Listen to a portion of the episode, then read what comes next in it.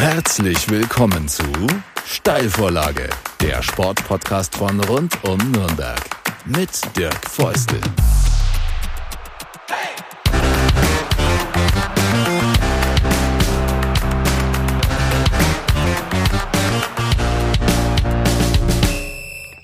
Herzlich willkommen zu einer neuen Ausgabe der Steilvorlage, der Sportpodcast von äh, rund um Nürnberg. Und heute wird's richtig spannend. Es ist immer spannend bei uns, ist eh klar.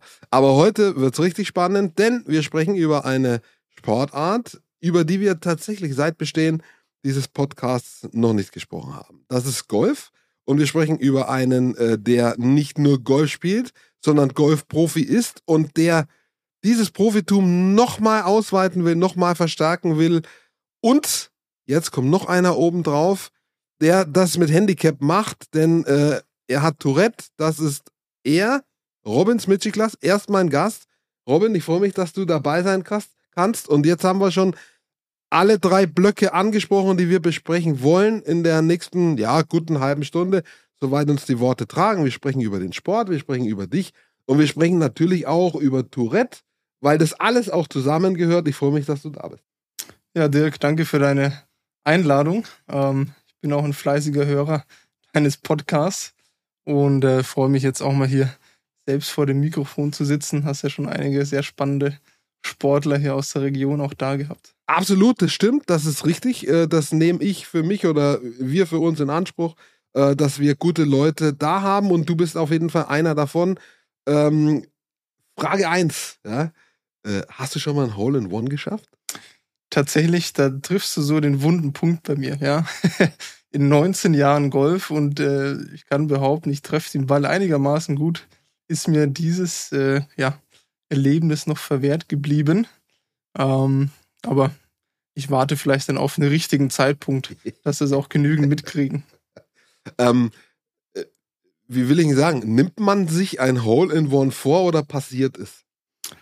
würde sagen, es passiert mehr. Natürlich, äh, das ist der perfekte Schlag im Golf, wenn dir das gedingt, aber da gehört schon auch eine kleine Portion Glück dann dazu, dass der Ball noch richtig springt. Ähm, ich sage mal, wenn ich einen Ball innerhalb von einem Meter an die Fahne schlage, dann würde ich das auch als sehr, sehr guten Schlag bezeichnen.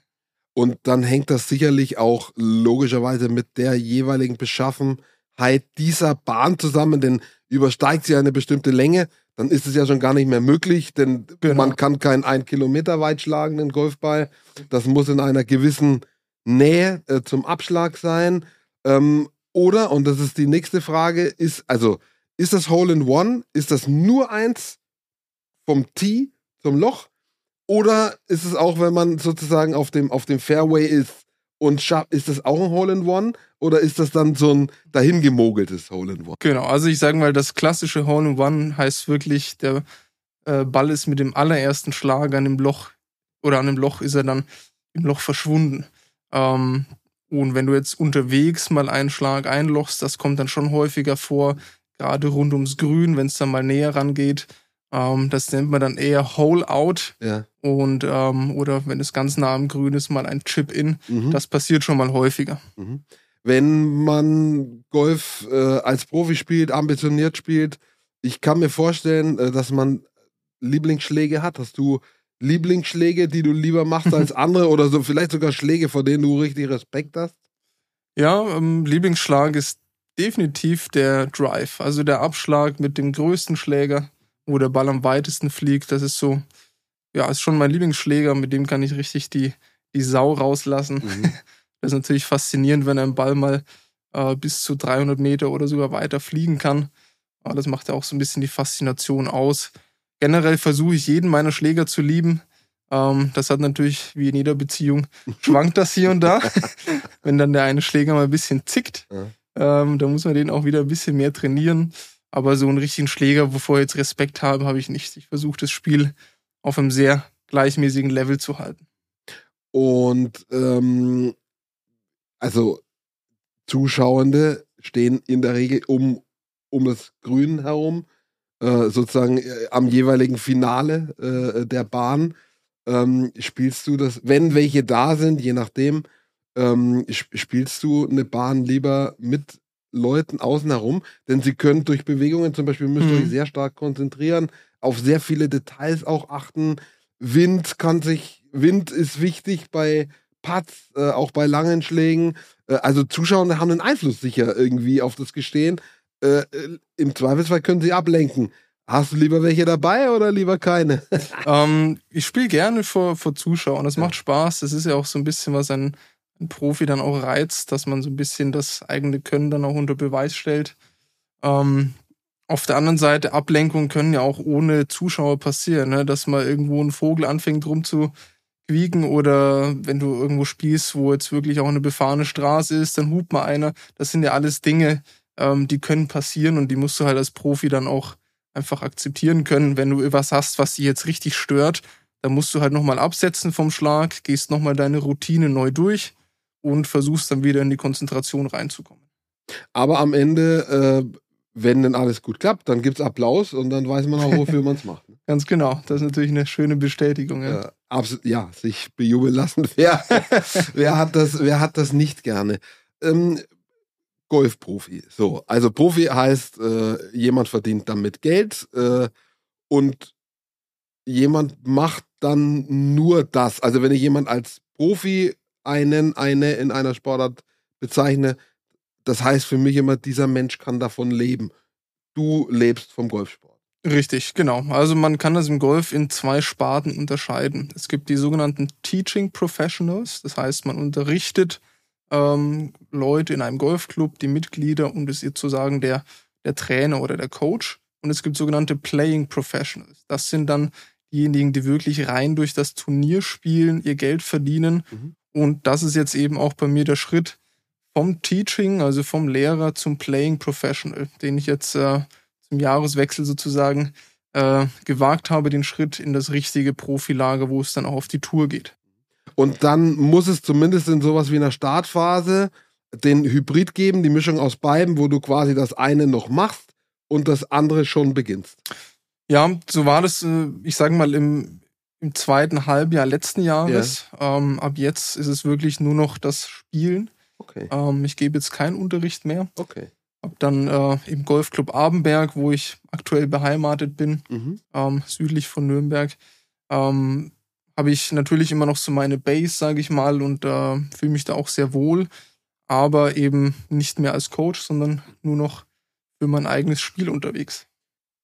Das heißt, also wenn ich jetzt sage, so als, als äh, Teaching Professional, da habe ich ja sozusagen ein verein, offen, wahrscheinlich vereinbartes festes Einkommen. Und wenn du jetzt, jetzt, jetzt stehst du quasi unter Druck, Preisgelder zu erzielen. Genau, also ähm, ich war tatsächlich auch da schon selbstständig Ja. als Golftrainer. Das heißt, den Druck hatte ich davor auch schon. Äh, wenn du nichts tust, kommt nichts rein. Ja. Das kennen wir ja. Und klar, jetzt ist es so, ähm, du gehst natürlich erstmal ein bisschen auf Sponsorensuche, gehst Mhm. den engsten Bekanntenkreis ab, gehst ein paar Schüler auch durch, mit denen du ein gutes Verhältnis hast, Ja. wo du weißt, die haben vielleicht die Mittel, um dich zu unterstützen Mhm. und bist natürlich erstmal darauf angewiesen, von Leuten auch unterstützt zu werden. Mhm. Ähm, zusätzlich versuchst du dann natürlich bei den Turnieren die bestmögliche Platzierung zu erreichen, Mhm. damit dann vielleicht auch noch was hängen bleibt. Mhm. Ähm, wobei man ganz klar sagen muss, jetzt in der, in der ersten Stufe, wo ich starten werde, also man kann sagen, das ist so die dritte Liga im Profigolf, Mhm. die sogenannte Pro-Golf-Tour. Da geht es noch nicht unbedingt um das Geld verdienen Mhm. ja, ähm, sondern da geht es tatsächlich eher darum, dass du möglichst schnell den Sprung in die nächsthöhere Ebene schaffst. Mhm. Das wäre dann die sogenannte Challenge Tour. Und wenn du da vorne mitspielst, dann kommen auch Preisgelder, mit denen du ein bisschen was anfangen kannst. Mhm. Also geht es eher, sich um jetzt weiter zu qualifizieren, zu verbessern. Ähm, du hast einen Plan, das weiß ich, das hast du mir erzählt, äh, Genau. als ich dich eingeladen habe. Sprechen wir gleich, wie dein Plan aussieht. Ja. Ungefähr. Ähm, vorher sprechen wir aber drüber, was man dazu braucht. Ich meine, äh, am Ende spielen tust du logischerweise selber und allein, das ist ein Einzelsport. Aber um das irgendwie zu wuppen, also du brauchst ja auch einen Coach, ja. Das, was du für andere gerade warst bisher, Ja. das brauchst du jetzt selber. Und äh, bestenfalls einen, der dich weiterbringt. Also der, der oder die sollte nicht so schlecht sein. Ähm, du brauchst Menschen um dich herum, die irgendwie ähm, ja, dich in irgendeiner Form unterstützen, sei es als Physiotherapeut oder Physiotherapeutin, ähm, vielleicht auch juristisch äh, den Tourplan erstellen, also die, das Backoffice in irgendeiner Form. So, und äh, was gehört alles dazu? Wie, wie setzt sich dein Team zusammen? Ja, das ist natürlich sehr umfangreich und wenn du erstmal startest, ein Team um dich herum zu versammeln, dann fällt dir plötzlich auf, okay, da bräuchtest du noch jemanden mhm. und dann bräuchtest du da noch jemanden und dann wächst das Team. Aber ganz grob kann man sagen, ähm, vom Athletiktrainer Physio ähm, über einen klassischen Golftrainer oder Golfcoach hinweg, ähm, dann so ein bisschen eine Art Mentor, Caddy, Wegbegleiter in einer Person. Mhm. Ähm, dann geht es natürlich weiter über gewisses Management sozusagen. Mhm. Das ist natürlich aktuell alles noch in einem Rahmen, wo es schon sehr professionell ist, aber eben noch auf sehr kleiner Flamme. Aber irgendwo muss man ja mal starten. Und ähm, deswegen würde ich sagen, so das Team besteht jetzt so aus fünf Personen. Ähm, und ja, da, wo, wo fängt es an, wo hört es auf? Ja, du brauchst das Support von zu Hause. Ja, ich habe eine Freundin, die mich sehr unterstützt dabei, die mir den Rücken da frei hält. Das ist natürlich auch Teil dieses Teams. Also es ist schwer da zu sagen, wer gehört dazu, wer nicht. Ja, ich habe einen Bruder, der für mich die PR und Medienarbeit macht zum Beispiel, ja, weil ja. er wahnsinnig gut in diesen Dingen ist. Ähm, deswegen, ein Team ist da. Die genaue Anzahl ist schwer zu definieren, aber wir versuchen das sehr oder maximal professionell anzugehen. Ja.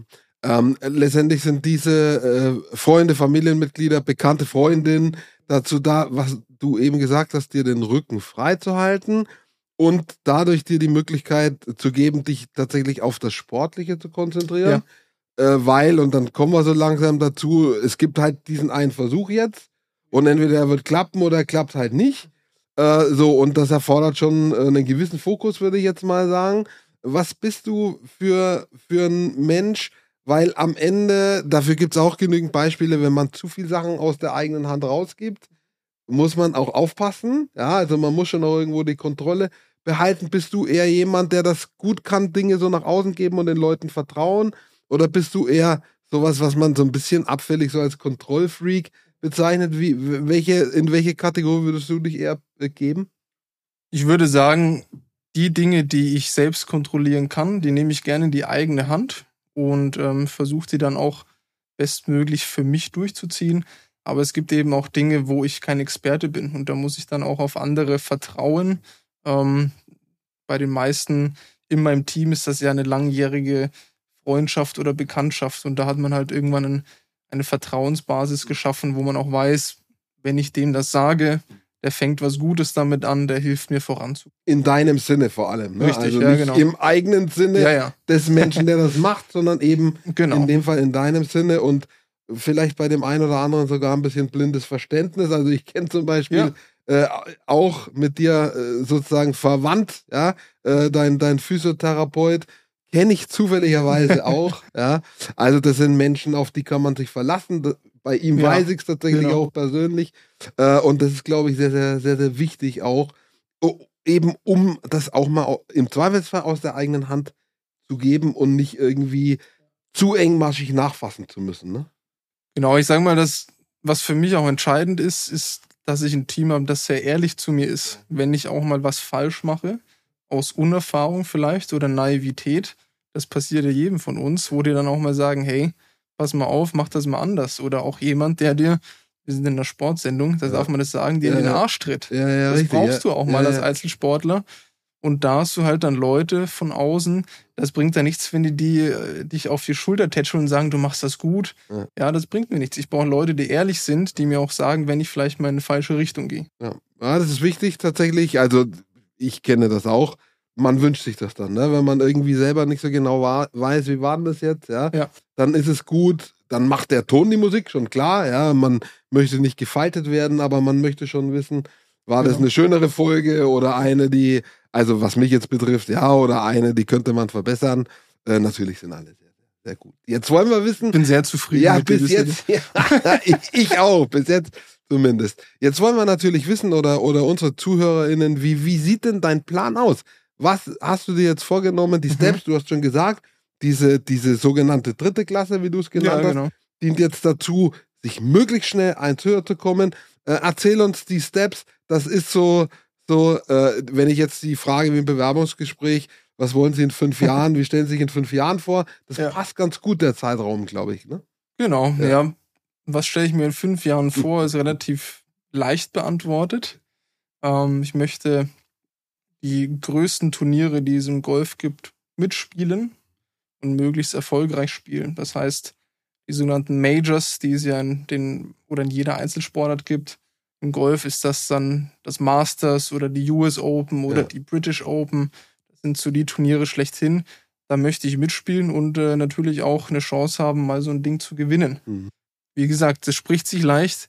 Der Weg dahin ist natürlich brutal. Ja, also du musst dich erstmal, wie ich schon gesagt habe, über verschiedene Touren hochspielen. Ja. Ja, dann gibt es Weltranglistenpunkte nach und nach. Je höher du bist in dem Ranking, ähm, desto, desto mehr kommst du in große Turniere rein. Aber man kann jetzt sagen, wir haben einen drei bis vier Jahre Plan erschaffen. Ähm, das ist realistisch der Zeitraum und wir sagen, wenn ich äh, nach drei Jahren nicht in der zweiten Liga um Siege mitspiele, Mhm. dann ist das Projekt beendet. Mhm. Ähm, das hat mehrere Gründe. Zum einen, es kostet Geld. Ja. Ja, zum anderen, äh, ich bin jetzt 30, Ja. das ist jetzt noch nicht alt, aber es muss jetzt dann mal losgehen. Ähm, da ist natürlich viele Jungs, die kommen frisch aus dem College mit Ja. 19, 20 Jahren, die haben noch ein bisschen mehr Zeit. Ja. Dadurch, dass ich den Schritt jetzt, so sage ich mal so, in der Mitte einer durchschnittlichen Golfkarriere wage, habe ich halt jetzt auch nicht mehr 15 Jahre, um Ja. das zu probieren. Und ähm, wenn ich mir drei Jahre lang nichts vorwerfen kann und alles dafür tue, um das zu schaffen und habe es dann nicht geschafft, Ja. dann gibt es einfach viele Golfer, die besser sind als ich. Dann akzeptiere ich das. Aber ich bin sehr zuversichtlich, ähm, dass das nach drei Jahren, wenn wir uns hier nochmal treffen, Also eigentlich ist die Frage, dass die ich ich, jetzt, berichten kann. die ich jetzt stellen werde, fast irgendwie deppert oder doof, weil du hättest dir dieses Ziel nicht gesetzt, wenn du es nicht als realistisch einschätzen würdest. Aber ähm, trotzdem nochmal, ähm, also diese Turniere, zu denen du hin möchtest, das sind die Turniere, auf denen Martin Keimer spielt, auf denen ein Tiger Woods gespielt hat oder dann wieder, äh, also ein paar Jahre zurück, dann hat. verletzt und dann war wieder Ja, dabei. ja. Ich weiß gar nicht, ist der gerade aktiv oder Ja, ist der Tiger ist, ist noch aktiv, Ja. äh, nicht mehr wie in seiner Blütezeit, der hat ja auch viele Verletzungen hinter sich. Richtig. Aber so die wichtigsten Events, die sechs, sieben Events im Jahr, die Nimmt pickt, er mit, pickt er ne? sich noch raus Ja, und spielt ja. die mit, ja. Oder bei den Bernhard Langer, den kennt, glaube ich, jeder, der in Deutschland irgendwie mal was Ja. von Golf gehört hat, kennt Bernhard Langer, die er immer, äh, zumindest bei den, bei den äh, US Open noch spielen darf, weil er sie gewonnen hat, dann quasi so ein lebenslanges Spielrecht hat. Also, wie du sagst, das sind die the biggest tournaments, ja, wie im Tennis die Grand Slams und so. Genau. Ähm, aber, also, es ist realistisch, sonst hättest du es nicht gemacht. Ja, ich, ich denke mir immer, andere schaffen es auch. Ja. Das heißt, warum sollte ich es nicht schaffen? Ja. Ja, ich habe ein gutes Team um mich herum, ich habe klares Ziel vor Augen, ich habe die Motivation von mir aus selbst, ich weiß, was es braucht und es braucht auch immer eine Portion Glück. Aber ich habe so den Glaubenssatz, dass man sich Glück auch erarbeiten kann. Mhm. Wie äh, sieht für dieses Jahr in etwa der Tourplan aus? Was weißt du schon? Mhm. Was ist noch offen? Genau, also auf der sogenannten Pro Golf Tour, wo ich starte, da gibt es insgesamt 14 Turniere. Äh, Das startet jetzt dann Mitte März mit einem mit einer Serie in Ägypten. Das sind jetzt mal vier Turniere am Stück, bis es dann hier in Europa ein bisschen wärmer wird. Mhm. Und äh, dann geht es Ende April hier Deutschland und Nachbarländer, Österreich, Tschechien, Niederlande, Polen. Da sind dann vereinzelte Turniere. Ähm, jedes Turnier geht über drei Runden. Mhm. Und äh, nach zwei Runden gibt es ja einen sogenannten Cut. Das heißt, die bessere Hälfte des Feldes, Mhm. ja, wir sagen jetzt mal 150 spielen mit. Ähm, und dann gibt es eben einen Cut auf der Pro Golf Tour bei den besten 40 Spielern. Und die spielen dann am letzten Tag nochmal um das Preisgeld. Mhm. Genau. Das heißt, es sind 14 Turniere. Ich versuche unter die besten fünf zu kommen in Gesamtranking, um dann eben den Aufstieg äh, auf die nächste Tour damit zu schaffen. Wo ist da der Cut? Bei, äh, also wie viel schaffen denn diesen Aufstieg? Ja, fünf tatsächlich. Das ist die, also nicht zehn, äh, du willst nicht fünfte und zehn schaffen, sondern fünf schaffen. Genau, ja. Es gibt so ein paar Hintertürchen. Mhm. Ja, wenn du, sage ich mal, zwei Turniere in der Saison gewinnst, Ja. dann steigst du automatisch auf. Okay. Ähm, wobei man natürlich sagt, wenn du zwei Turniere gewinnst, bist du sehr sicher unter den ersten fünf. Ja. Ja. Und wenn du mal ein Event relativ gut spielst oder mal gewinnst, dann kommt vielleicht auch mal eine Einladung auf eine höhere Tour. Mhm. Also da gibt's schon Möglichkeiten, aber in der Regel ist das der klassische Weg. Mhm. Wie schwer der Golfball ist, wie der habe ich auch äh, schon mal gelernt, äh, wie, wie, also dass es da unterschiedliche Oberflächen zumindest gab äh, und Ja. sich das auch immer wieder weiterentwickelt. Das kann jeder zu Hause nachlesen, wie schwer die Schläger sind und welchen Eisen oder Holz man für was braucht. Das ist eine Wissenschaft für sich. Und da kann man sicher viel äh, recherchieren. Oder wir machen da nochmal eine extra Folge drüber, über das, Golfgeschichte. Äh, genau, Golfgeschichte. Aber äh, ich will wissen, was fasziniert dich am Golf? Warum ist es Golf geworden bei dir? Jetzt musst du gleich deine Sendezeit überziehen, Dirk. ah, ah, mach's kurz bitte. Kurz und schmerzlos. Kurz und prägnant. Ja. Ähm, Ja. ja. es ist so das Zusammenspiel aus äh, einer mentalen Stärke, Mhm. aus einer physischen Stärke. Ja, Golf ist nicht mehr das, was früher war. Zigarre, Rotwein, Mhm. bisschen im Bauch dran. Nein, Mhm. heute ist es absolute Athletik. Es Ja. geht darum, den Ball möglichst weit zu schlagen. Ähm, auch das ist eine Faszination. Welchen Sport hast du, wo dein Ball über 300 Meter fliegt? Mhm. Ähm, das andere ist, du hast jedes Mal eine andere Gegebenheit. Mhm. Ja, in den meisten Sportarten, du hast dein festes Spielfeld, im Tennis, im Basketball. Du hast immer dieselben Grenzen, sage ich mal. Im Golf spielst du jede Woche einen anderen Platz. Mhm. Du hast mal einen harten Untergrund, du hast mal einen festen Untergrund. Mal ist er hügelig, mal ist er flach. Mal spielst du in den Bergen, mal spielst du am Meer. Also Mhm. du kannst dich nicht auf ein Spiel einlassen. Du musst dein Spiel immer wieder neu anpassen und auf die Gegebenheiten, auf den jeweiligen Tag abstimmen. Und es ist eine Draußensportart, das ist auch immer nochmal so eine Herausforderung, ne? Ja, weil es halt nicht wie in der Halle, Ja. äh, wo du alles berechnen kannst an Einflüssen oder so. Es ist halt eine Böe und der, der Schlag ist gecrashed. Richtig, also es gibt äußere Einflüsse, die kannst du nicht kontrollieren Ja, und die muss man dann auch einfach hinnehmen, so wie du sagst, das kann passieren. Gerade wenn du am Meer spielst, plötzlich kommt eine Windböe mit 40 km/h, vielleicht hast du einen geilen Golfschlag gemacht, aber der Ball ist weg. Mhm. Okay, das musst du abhaken und weiter geht's. Also das, äh, ja, das klingt auf jeden Fall alles äh, sehr interessant, was du sagst. Und viele wollen das ja auch mal, das, das zieht irgendwie viele. Ja, ich meine, viele merken dann, wow, äh, das ist gar nicht so leicht, wie das aussieht. Ja, äh, ein, zwei Mal einen Schlag probiert. Aber so das, was du beschreibst, der, das, das, das Magnetische, Mhm. das glaube ich, das geht sehr, sehr vielen Leuten so. Also viele sagen, ich, wenn sie nicht eh spielen in irgendeiner Form, äh, sie wollen das mal probieren. Würdest du das so unterschreiben? Absolut. Und ich denke auch als Erfahrung jetzt als Golflehrer, ich habe ja tausende Schnupperla Schnupperer vor mir gehabt, die noch nie einen Golfschläger in der Hand hatten. Wenn der Ball auch nur ansatzweise mal abgehoben hat, dann siehst du sofort, in denen ist was passiert, Ja. in diesen Menschen, die wollen den Schläger gar nicht mehr hergeben, Ja. gefühlt. Muss schon aus der Hand Hoher reißen. Suchtfaktor. Absolut. Ja, Golf ja. Ist, ist für mich, äh, ist meine Droge im Ja. positiven Sinne. Also das ist für mich, ich denke Golf, ich lebe Golf und einen Ball zum Fliegen zu bringen, der Sound dabei, das ist einfach was Schönes. Ähm, wenn man eine Sportart noch nicht gemacht hat und damit anfängt, egal ob als Kind, Jugendlicher, Erwachsener, geht immer so um Erfolgserlebnisse. Man bleibt immer dabei, wenn man so Mhm. Erfolgserlebnisse auch nach einer ansprechenden Zeit haben kann.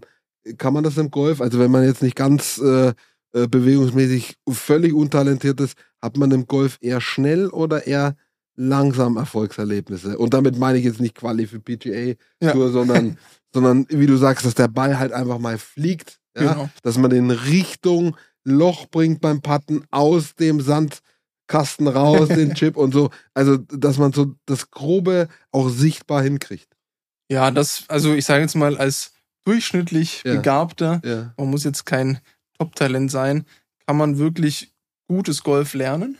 Ähm, es ist tatsächlich so, es ist eine der komplexesten Sportarten von der Bewegung. Hab's Und wenn du- ja, genau. Und wenn du da eben nicht von Anfang an die richtige Einstellung bekommst, und das geht ohne einen Trainer in dem Sport fast nicht, dann gewöhnst du dir halt Dinge an. Und die ersten Eindrücke sind ja häufig die prägendsten. Und wenn du von Anfang an wirklich ein gutes Setup bekommst, weißt, wie du ihn richtig greifst und auch verstehst, warum der Ball überhaupt fliegt, Hm. dann hatte ich noch nie jemanden tatsächlich, der das nicht gelernt hat. Und durch dieses sogenannte Handicap-System hast du ja als Amateurgolfer auch gewisse Erfolgserlebnisse. Mhm. Das ist ja Bei uns Deutschen sowieso. Das Statussymbol im Golf, das Handicap ist ganz wichtig. In anderen Ländern spielt es tatsächlich gar nicht so eine große Rolle. Aber man kann sagen, da hat man so seine Erfolgserlebnisse. Zwei Klischee-Fragen habe ich noch. Golf gilt als eine der, sagen wir mal, der teuren Sportarten, also ja. Ausrüstung. Das ist jetzt nicht ganz von der Hand zu weisen, weil ein Golfschläger kostet jetzt mehr als 10 Euro. Ja, natürlich. Ja. Äh, man muss irgendwie äh, so, das geht dann weiter, so, so Mitgliedsbeiträge, Startrechte mhm. bezahlen mhm. und so weiter. Ähm, also ich glaube, ein Teil von diesem Klischee stimmt ganz einfach.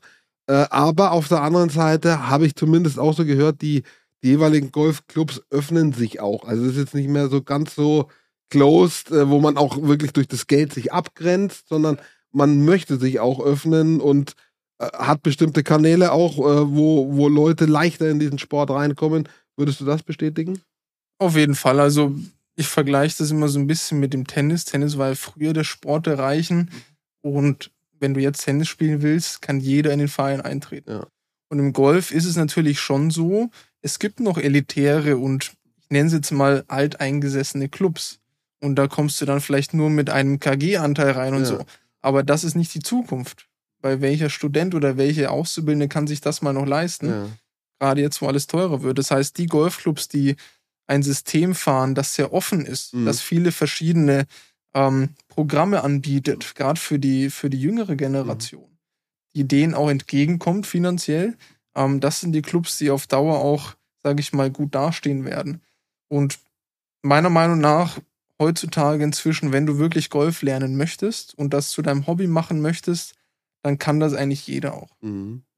Zweite Klischeefrage äh, noch zum Thema jetzt Sport. Also ähm, äh, Vorbild, wir haben vorhin mal ein paar angesprochen. Äh, hast du eins? Äh, wie gesagt, über Bernhard Langer stolpert jeder mhm. Deutsche, mhm. jede Deutsche. Äh, äh, Martin Keimer, gibt es eine Frau, die irgendwie, also ich, ich weiß von einer ähnlich wie du, die hat sich auch äh, vorgenommen, äh, äh, Profi-Golferin auf dem höchsten Niveau ja. zu werden, ähm, mit der ich auch schon gesprochen habe. Die äh, äh, gibt schon eine, die da schon ist. Das habe ich nicht im Kopf. Äh, und wie gesagt, hast du ein, ein Vorbild? Ja, also gerade auch um die Zeit, wo ich begonnen habe, da komme ich um Tiger Woods nicht herum, drum herum. Ja. Ähm, das ist der faszinierendste Golfer, der diese Golfsport nochmal Golfsport komplett revolutioniert hat. Durch seine Athletik, durch sein Auftreten, ähm, aus golferischer Sicht. Ja, da kannst du viele meiner Kollegen fragen. Ich glaube, neun von zehn nennen ja, Tiger. Natürlich hast du auch so ein paar Vorbilder, natürlich als Deutscher. Bernhard Langer ist unantastbar. Was der erreicht hat, das wird kein Deutscher mehr erreichen, bin ich mir sicher. Okay, das soll man nie sagen. Ein eigener bricht immer die Rekorde, aber das ist schon ein Phänomen. Martin Keimer war ja der Erste, der nach Bernhard Langer dann auch mal wieder Majors gewonnen hat. Ähm, das sind sicherlich auch inspirierende Leute, aber es gibt so viele, zu denen du aufschaust. Ähm, aber letztendlich versuche ich auch so ein bisschen irgendwie meinen eigenen Stil einfach zu spielen, ja. Haken wir diesen Bereich ab. Äh, wir wissen, warum du Golf äh, perfekt für dich findest, äh, was du erreichen willst. Ähm, wir haben am Anfang gesagt, Tourette. Mhm. Du hast dich entschlossen, ja, ganz offen damit umzugehen. Ich, ich würde, es gar nicht als Outing bezeichnen, sondern ja. du, einfach, dass du sagst, so, ich hab das, ja, und bumm. Und trotzdem, äh, es hindert mich an nichts. Ähm, was ich dabei schon gelernt habe, also es gibt unterschiedliche Ausprägungen. Vielleicht kannst du einfach mal erzählen, ja, gerne, welche Ausprägungen du hast und dann können wir das äh, sozusagen entspinnen von da ab. Ja. ja. Genau, also bei Tourette äh, gibt es die verbale und die nonverbale Form. Die verbale ist die, die man häufig auch kennt, wenn dieser Begriff mal fällt, ja, mhm. dass man vielleicht Leute mal oder in irgendeiner Serie gesehen hat, die dann so schimpfen oder sowas. Das ist die verbale Form. Die nonverbale Form, die vielen Leuten vielleicht gar nicht so bewusst ist, ist dann eben äh, verschiedene Muskelzuckungen, ähm, komische Grimassen manchmal. Mhm. Ähm, das ist dann die nonverbale Form, sage ich mal. Und ähm, von der bin ich, sage ich mal, größtenteils äh, betroffen. Mhm. Ähm, betroffen ist vielleicht das falsche Wort, aber das habe ich, sage ich mal. Ähm, und die verbale Form ist bei, bei mir in einer ganz kleinen Ausprägung. Vielleicht mhm. manchmal so ein Schniefen oder leichtes Räuspern. Ähm, übermäßig, aber ansonsten ist es bei mir ganz klar, wer mich sieht, ähm, der weiß schon, da ist irgendwas anders. Mhm. Und dass dem so ist, das hast du als Jugendlicher festgestellt auf einer Urlaubsreise. Ähm, also, das ist jetzt nicht erst ein oder zwei Jahre her. Ist, ko- kommt das irgendwann mal in einen Bereich, wo einem das selber gar nicht mehr so bewusst ist, weil man halt die ganze Zeit damit lebt? Oder ist es trotzdem immer sozusagen vor der Platte? Wie ist das bei dir? Genau, also ich habe es ja seit meinem achten Lebensjahr, wie du gesagt hast, in der Kindheit ist das oder hat das begonnen. Ähm, da ist dir das jeden Tag präsent. Ja. Inzwischen, natürlich irgendwann lernst du damit umzugehen und das zu akzeptieren und auch so ein bisschen ähm, zu kaschieren vielleicht. Ähm, aber der Alltag mit Tourette erinnert dich schon ab und zu daran, dass du das hast. Das Ja. sind ganz banale Situationen. Du stehst in der Küche und haust plötzlich den Wasserkocher versehentlich um. das kann passieren, ja, wenn du gerade so ein bisschen vor dich hinträumst und Ja. du hast deine Ticks nicht ganz unter Kontrolle, Ja. dein Arm schlägt vielleicht irgendwie aus, ah, dann weißt du, ah ja, doch, ich hab's ja doch noch. ähm, aber tatsächlich ist es inzwischen so, dass ich sag, ich lebe damit und ich lebe gut damit und habe keinerlei ähm, gravierende Alltagseinschränkungen. Ja, ich kann Auto fahren, ich kann alles machen, was jeder Nicht-Betroffene auch machen kann. Mhm. Jetzt fragen sich natürlich trotzdem alle, äh, weil du gerade sagst Kontrolle und manchmal verliert man diese Kontrolle und Golf ist sehr kontrollfixiert, also der Sport. Ja? Konzentration, ruhige Hand, ja? e- egal bei welchem Schlag. Das ist ein Widerspruch. Also du musst sozusagen, und das tust du auch, das kannst du, ich habe es gesehen, du kannst das für einen großen Zeitraum kontrollieren. Genau, also wenn es wirklich drauf ankommt, nicht nur im Golf, auch im Alltag, dann kann ich diese, diese Ticks, diese Zuckungen, die kann ich schon unterdrücken. Ja, Ähm, ich versuche es möglichst selten inzwischen sie zu unterdrücken, ja. weil es hat dann so einen Kickback-Effekt, dass wenn ich eben es wieder zulasse, wird es umso stärker. Das heißt, ähm, natürlich, wenn du jetzt irgendwo unterwegs bist und es ist vielleicht mal von dir gefordert, dass du mal ruhig sitzt oder Beispiel, du fährst vielleicht mit dem Zug, es sitzt jemand Fremdes neben dir, den willst du auch nicht die ganze Zeit anstupsen. Da Ja. reißt du dich halt mal zwei Stunden zusammen, Ja. aber du weißt dann auch, okay, wenn ich jetzt aus dem Zug aussteige, dann muss ich mich erstmal so ein bisschen austicken, sag ich mal. Ähm, und, sorry, ja. Ja, nee, Genau. äh, ich, du lässt es teilweise dann auch mal sozusagen bewusst raus. Ja, Oder kann man sowas auch vorziehen? das geht nicht. ähm, schwierig. Schwierig. Schwierig, ja, das geht nicht. Also, die Ticks sind ja sehr, sehr stressbedingt. Ja. Ähm, sowohl positiv als auch negativ. Ähm, ich gucke ja unfassbar gerne auch Sport im Fernsehen, allerlei Sport. Und wenn da irgendein Event ist, das mich richtig fasziniert, dann habe ich zum Beispiel auch mehr Ticks, ähm, die dann in dem Moment nicht so unangenehm sind. Und den negativen Stress, ja, vielleicht hast du mal einen schlechten Tag gehabt, schlecht geschlafen, das sind alles Dinge, die sich auch auf diesen ganzen Organismus auswirken, dann wird es auch stärker. Ähm, um jetzt ein bisschen die Brücke zum Golf zu schlagen, das hat mir natürlich wahnsinnig viel geholfen.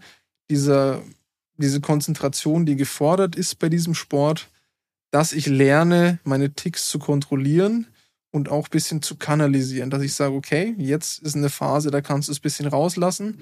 Und wenn ich halt am Ball stehe und ich merke, es ist noch irgendwas in mir, dann lasse ich diesen Tick nochmal raus. Mhm. Aber dann ist auch mal für ein paar Sekunden Ruhe, weil jetzt gilt einfach dieser präzise Schlag. Mhm.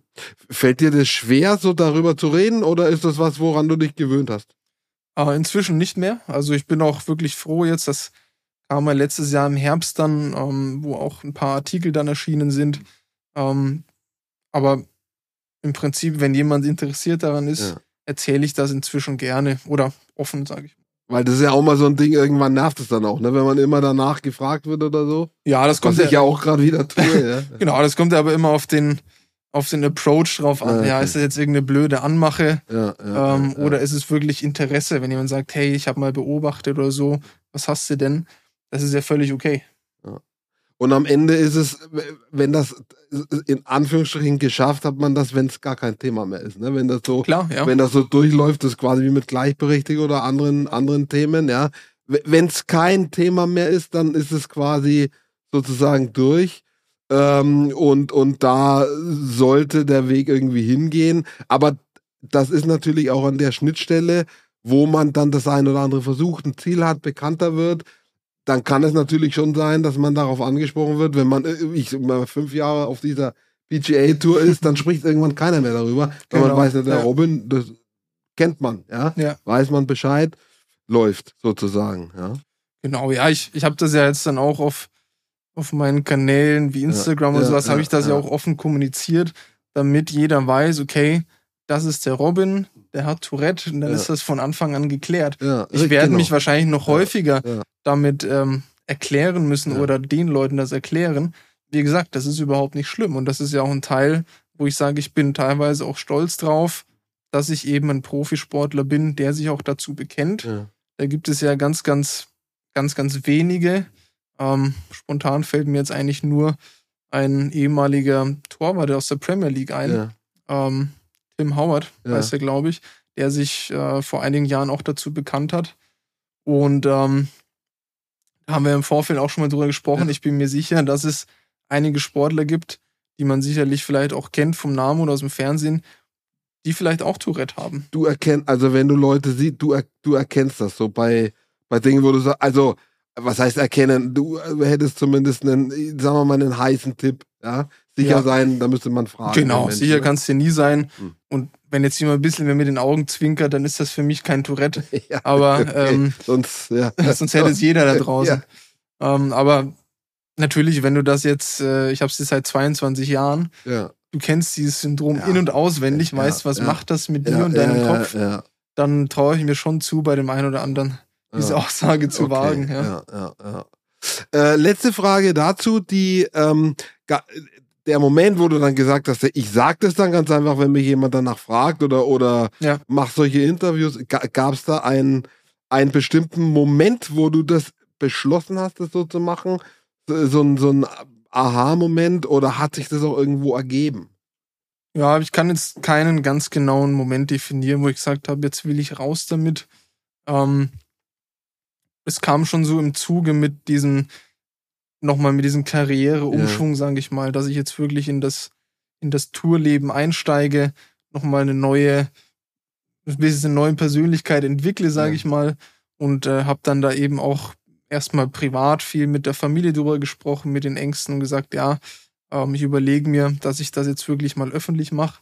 Das fängt ja auch schon bei dir im eigenen Golfclub an. Mhm. Ja, nachdem ich das öffentlich gemacht habe, ich bin jetzt vier Jahre in Abenberg. Mhm. Ähm, nach vier Jahren kamen die Leute und sagen, hey, das wusste ich ja gar nicht. Mhm. Ich habe schon gesehen, dass du da ab und zu ein bisschen zuckst, aber ich wusste nicht, dass das Tourette ist und so. Und da haben wir schon gesehen, die Leute haben eine gewisse Hemmschwelle, auch teilweise auf dich zuzugehen. Und diese Hemmschwelle oder dieses Tabu will ich halt dann von mir aus auch brechen. Mhm.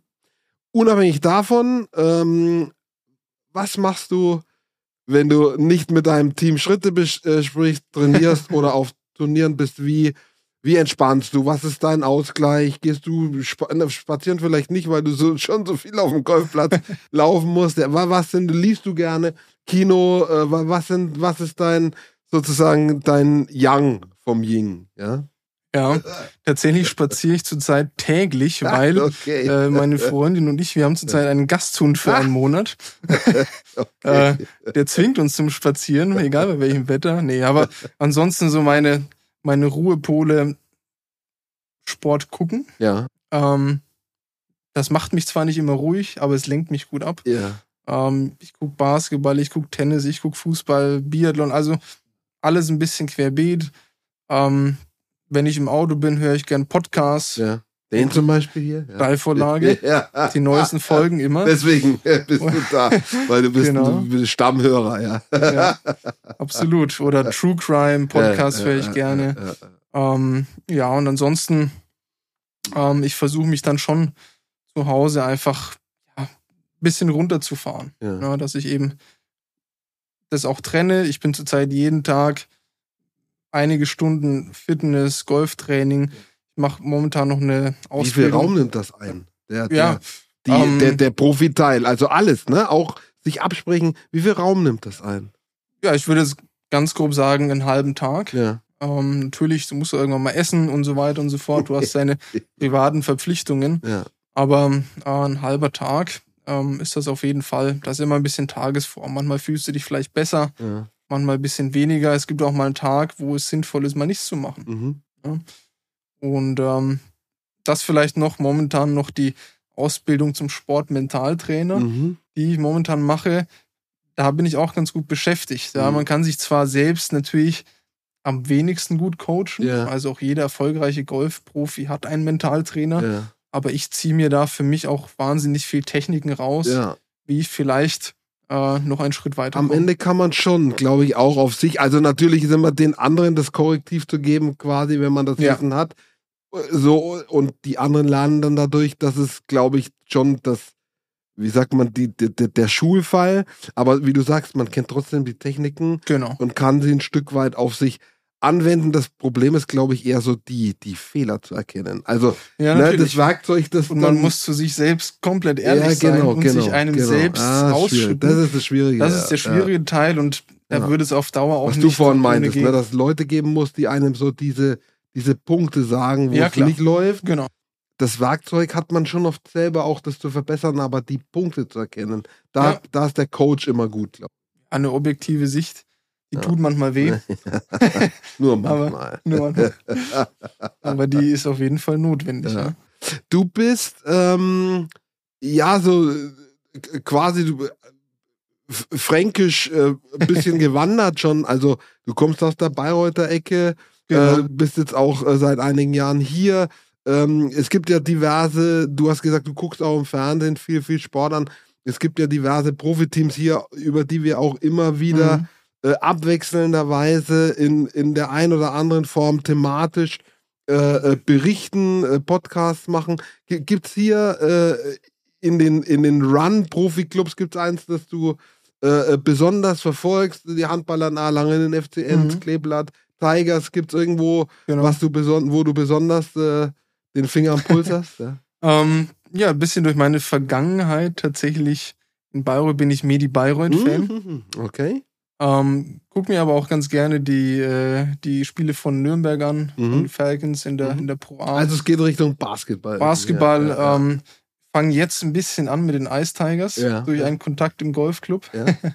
Ähm, Eishockey hatte ich noch nicht so viele Berührungspunkte, Mhm. aber ist ja auch ein äh, ganz cooler, Sagen actiongeladener auch, du hast Sport. vorhin gesagt, die, das Golfen, Ja. äh, sagen viele, und du zum Beispiel, ist die komplexeste, eine der komplexesten Mhm. Sportarten. Das sagen viele auch vom Eishockey, weil Okay, da ja. so viele Elemente drin sind, Ja. äh, räumlich, äh, ähm, körperlich, also Kraft, Ausdauer, Ja, äh, ähm, äh, stocktechnisch, genau. dann diese Sache auf dem Eis, ja, wo du noch ein anderes Element hast. so- Also sagen auch viele, Eishockey ist sehr komplex. Also das Ja. könnte dich interessieren. definitiv, ja. Ja. Ja, Aber selber besser nicht spielen, nicht, dass du. Ja, auf Schlittschuhen stand ich zuletzt, glaube Ja. ich, in der vierten Klasse. Ah, ist schwierig, ja. Das ist, das wäre vielleicht mein, also mein letztes Ding, so Thema Verletzungen, das ist schon spannend, wenn man, also Verletzungen ist immer Mist, wenn du, auch wenn du nur Hobbysportler oder Sportlerin bist, aber wenn du damit halt dein Geld verdienst, äh, kann eine Verletzung, wenn sie ganz schlimm ist, kann sie das ausbedeuten. Äh, dann steht sowas wie Sportinvalide da. Das, aber Stichwort Tiger Woods, der hatte, oder Ja. auch Bernhard Langer, die hatten arge Verletzungen, die sie richtig, richtig rauskatapultiert haben. Ja. Und äh, das ist ein Thema. Wie, wie, du hast vorhin gesagt, in deinem Team eben äh, äh, der Tobi, äh, Physiotherapeut, ähm, Prophylaxe, aber hast du vor sowas Angst vor Verletzungen? Naja, was heißt Angst? Also, es wäre natürlich ultra doof, Ja, ja, wenn, wenn irgendwas passiert, was sich für viele Wochen aus, außer Gefecht setzt Mhm. oder Monate. Mhm. Ähm, als Golfer in dem Sport selbst hast du jetzt nicht das größte Risiko. Das heißt, du hast halt klassisch die Gelenke, Knie, Mhm. Ellbogen ähm, oder auch eben den gesamten Rücken. Der ist so ein bisschen betroffen als Golfer, aber ist jetzt nicht so wie beim Eishockey oder Basketball, Fußball, dass du umknickst oder dir jemand reingrätscht. Mhm. Das heißt, du hast das schon selbst gut in der Hand. Ein Schläger an Kopf. Ne? Ja, Kopf, ja, genau. ähm, nein, also du musst natürlich im Alltag musst du natürlich ein bisschen aufpassen. Dann wärst du auf der Profitour falsch, wenn du dir den Schläger an den Kopf knallst. Vielleicht mal vor Wut, ja. ja, okay. Aber auch dann geht's nicht gut aus. Nee, aber du versuchst halt im Alltag auch ein bisschen aufzupassen, ja. Jetzt, Ob du jetzt Skifahren gehst oder nicht, das muss jetzt auch mal überlegt werden. Ja, Aber auf der anderen Seite, du willst ja auch irgendwie noch leben. ja richtig. Ja, natürlich solltest du dich jetzt nicht in Extremsituationen begeben, aber Aber es ist ein Thema, auf jeden Fall. ja, du musst natürlich ähm, auch gegenüber dann deinen Sponsoren, du musst es ja vertreten. Äh, Ja, warum, warum spielst du jetzt das Jahr nicht? Ja, weil ich beim äh, Rennrodeln äh, hat's mich aus der Kurve geschmissen. Ah, okay, alles klar.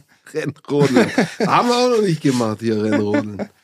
Ja, also ich habe ich hab alles durch. Willst du noch was sagen? Ja, also fällt dir, haben wir irgendwas nicht besprochen, was jetzt irgendwie. Nee, war ich habe eigentlich alle, alle Themen durch und wir, ja. wir haben äh, natürlich auch viele schon wieder, wo man sich verästeln könnte, ne? Wo du, voll, ja. was wir vorhin gesagt haben, weiß ich, was sind das mit dem Equipment aus, was ist es denn und, und die Bälle und so. Also nur ein, das war nur ein Beispiel, es gab schon wieder viele Punkte.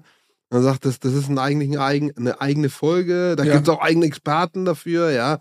Caddy, ja, ein Caddy-Podcast, wahrscheinlich gibt's eine eigene Caddy-Podcast-Reihe. Ja. Bin mir sicher, dass es irgendwo gibt in den Staaten, da wurde. Das ist ja auch bei uns so da ein gibt's ja nichts, was es nicht gibt. äh, Richtig, und, und vor allem, das haben wir ja auch äh, ähm, im Vorgespräch äh, schon mal so, ähm, ja, Bernhard Langer kennt man, Tiger Woods kennt man, aber Golf läuft trotzdem irgendwie so ein bisschen unterm Radar und das ist in anderen Ländern ganz anders. Ja, da ist Golf Absolut, quasi so jeden Tag in den Medien mit, mit irgendwie was, ja, äh, Promi-Faktor, Sport, da sind die Leute näher, Ja. näher dran. Das ist, da ist aber mh, Deutschland davon weit weg von so einem Zustand, glaube ich, ne? Ja, ich gerade jetzt eine Anekdote vor vor einer Woche war ja die Dart WM. Ja, ja. So und der Gabriel Clemens kam ja ins Halbfinale Mhm. und äh, ich habe zufällig die Tagesschau angehabt. Mhm. Und in der Tagesschau wurde über Dart berichtet, Ja. weil ein Deutscher im WM-Halbfinale stand. Ja. Überragend. Ich habe es mir auch angeguckt. Ja, ja. Habe auch eine Scheibe zu Hause, aber Hm. das sieht ein bisschen anders aus. Sind ja die Löcher daneben. Ja, ja. Der Boden muss dann mal ausge Ja, ausgebessert werden. ähm, nee, aber du brauchst natürlich deine Zugpferde. ja, ja. Ähm, und damals, es war 2010, da hat Martin Keimer äh, eines der Majors gewonnen. Mhm. Es wurde nicht berichtet. Mhm. Mhm. Und da ist halt auch die Frage, okay, was braucht es, um den Deutschen zu zeigen, dass Golf vielleicht auch ein geiler Sport ist? Ja, ja, ja. Was ich auch sagen muss, obwohl ich natürlich Golffanatiker bin, Mhm. so eine Golfübertragung über vier, fünf Stunden, das musste auch erstmal aushalten. Ja, und dann, klar, du siehst dann ständig einen Schlag und hin und her. Zwischen, wenn der Ball durch die Luft geht, ja, Ja. Landschaftsaufnahmen. Ja, das freut mich, dass dich das tolle. Plätze, wenn du, weiß ich, irgendwo in Schottland, wenn du da raus auf dem Atlantik guckst stimmt, und so, mit den, mit den tollen Wolken. Also ist vielleicht für die Spieler schwer, Spielerinnen, wenn da der Wind, die Böen aufkommen, aber die Blicke sind da fantastisch. Also, ja, das, das, das definitiv, ja, ich, also Aber- ich schaue mir sowas gerne an. absolut. Und das, Meditativ fast. ja, das ist es. Also, meine Freundin sagt immer zum Einschlafen super. Ja. Ähm, Dann sieht man aber die tollen Bilder nicht. das stimmt, ja. Ja, du hast so ein paar einzelne Events, aber du musst ja auch gucken, wie kannst du ein Golf-Event einem Zuschauer, einen neutralen Zuschauer, spannend rüberbringen. Ja, beim Fußball, Basketball, da ist ein Kommentar ganz anders Ja. aufgebaut. ja, richtig. Ja, was willst du beim Golf sagen? Ah, jetzt schlendert er übers Fairway und jetzt schlägt er und dann läuft er wieder weiter. Ja, das Auch- ist halt schwierig auch, dann da, auch. Das, auch das ist eine Kunst. Ja. Das ist mein, Absolut, mein ja. Beruf gefragt, äh, das rüberzubringen. Das vielleicht abschließend dazu, also das, das ich glaube, hast du davon selber in irgendeinem Zusammenhang das Wort Biathlon gebracht. Mhm. Ähm, das wurde ja richtig groß, als die bestimmte Regeländerungen gemacht haben. Und aus drei oder vier Stunden Wettbewerben, die keine Sau interessiert haben, Mhm. die haben diesen Sprint, Ja, genau, die verschiedenen Massenstart, Disziplinen. Ja. wo du, genau, wo du, und wo Rennen teilweise nach einer halben Stunde zu Ende sind. ja. Also gibt schon immer noch so die, die, die langen Distanz, so 10 Kilometer dauert schon immer noch anderthalb, zwei Stunden. Ja. Aber also länger dann auch nicht mehr. Ne? Früher mit, mit, mit Angerer oder so, ja, Ja, und Fritz Fischer, die sind drei Stunden da durch den Schnee geweicht, ja. Und jetzt ist das so halbe Stunde, dreiviertel Stunde, ja. Genau. Und dieser schnelle Wechsel, Schießen, Laufen und so, da wurde das, als die Regeländerungen gemacht haben, das, das könnte natürlich, aber das würde jetzt vielleicht bei uns greifen. Woanders würde man, wo das populär ist, dann würde man vielleicht was rausnehmen. Schwierig. Also in, in Amerika, Großbritannien äh, kommt dieser Sport sehr gut an. Ja, Ja, klar, das An, ist andere Länder kann ich jetzt nicht einschätzen, das ist ein Nationalsport. Ja. Ähm, also von daher, das ist dann, da gibt es vielleicht auch andere Geschmäcker oder so. Ich weiß nicht. Also ich, ich gucke mir das gerne an. Wenn dann, wenn dann noch einer dabei ist, so, ein- so ein Local Hero, also Local im Sinne von Deutsch, wo Genau. du sagst, da fieberst noch mit mit Ja. dem. Ähm, oder, oder Ryder Cup, ja, mit den Europäern gegen die Amis Richtig, oder ja. so, wo du, wo du noch so eine emotionale Beziehung dazu dann hast. Ja. Das ist natürlich auch immer gut, ja, wo die, Das die es, Nürnberger ja. und Nürnbergerinnen sagen, ey, der Robin, ja, den schauen wir uns an, wollen wir, wollen wir wissen, was der strickt. Äh, Ich gebe mein Bestes. ja, ich, äh, bin, ich bin mir hundertprozentig sicher. Robin, ich danke dir äh, für eine ja, wieder gute halbe Stunde, sehr kurzweilige Sendung, äh, die hoffentlich einen, mir hat äh, Bock drauf gemacht, wieder mal zuzuschauen, vielleicht auch irgendwann mal den Schläger selber in die Hand zu nehmen. Vielleicht, wenn du dann noch Zeit hast, dann kannst du uns zeigen mir, äh, ähm, wie das funktioniert, weil ich brauche definitiv Hilfe. ja, Ja, das kann, du und du warst. Coach bleibt man immer, wenn man es einmal war. Das, Einmal, immer, ja, genau. Einmal Coach. nee, das mache ich auch Coach. gerne. Sehr, sehr gut. Nee, super. Danke für deine Einladung, Dirk. Sehr, sehr gerne. Ich danke dir fürs Dasein, ähm, für, die, für die offenen äh, Auskünfte auch. Äh, spricht nicht jeder gerne über seine Gesundheit und das ist der einen Seite der Sport, auf der anderen Seite die Gesundheit. Also Genau. danke dafür auch. Und viel Erfolg äh, bei der Erreichung dieser Ziele. Und dann treffen wir uns wieder, wenn es die Steilvorlage dann noch gibt, in vier Jahren. Da bin ich mir auch sicher. Genau, wenn du, äh, wenn du bei den US Open den, den Cup, gibt es einen Cup im Golf, der einen bestimmten Namen hat, äh, irgendwie so, äh, Ähm, der bekannteste der Henkepot, die Champions League sagt Ah, man der, Henkepot. der, der ja. Claret Jug. Ja. Claret Jug ist äh, der Pokal, den du kriegst bei den äh, British Open, Ja. bei The Open. Okay. Also das, das, ist ein ganz kleiner, dezenter, aber wenn du den mal hast, Ja. bist du ein ganz großer. Bist, bist ein ganz großer. Ich danke dir fürs Dasein und ich danke euch äh, fürs äh, Zuhören draußen. Äh, schaltet uns wieder ein, hinterlasst uns eure Abos, äh, dass es nur so klingelt mit den Likes und den Abos. Äh, bis zum nächsten Mal. Vielleicht äh, dreht sich's dann um den Rückrundenstart im Fußball. Kann gut sein. In diesem Sinne, bis dann. Tschüss.